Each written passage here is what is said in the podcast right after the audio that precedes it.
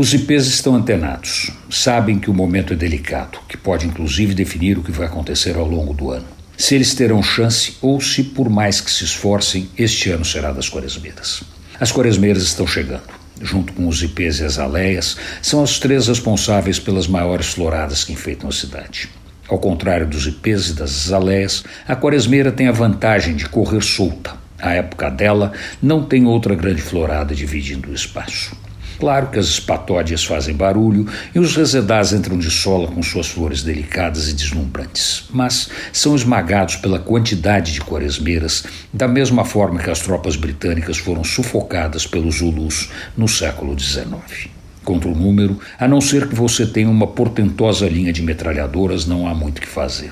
As quaresmeiras são numerosas, estão espalhadas por toda a cidade e não estão sozinhas em cada canto. Não.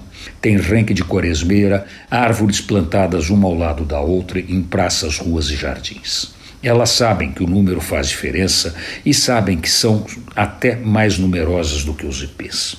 Onde elas perdem é que são uma só, enquanto os IPs são quatro: roxos, amarelos, rosas e brancos, o que lhes dá uma visibilidade mais longa no horizonte da cidade. Para minimizar sua fraqueza, as quaresmeiras não chegam de uma vez só.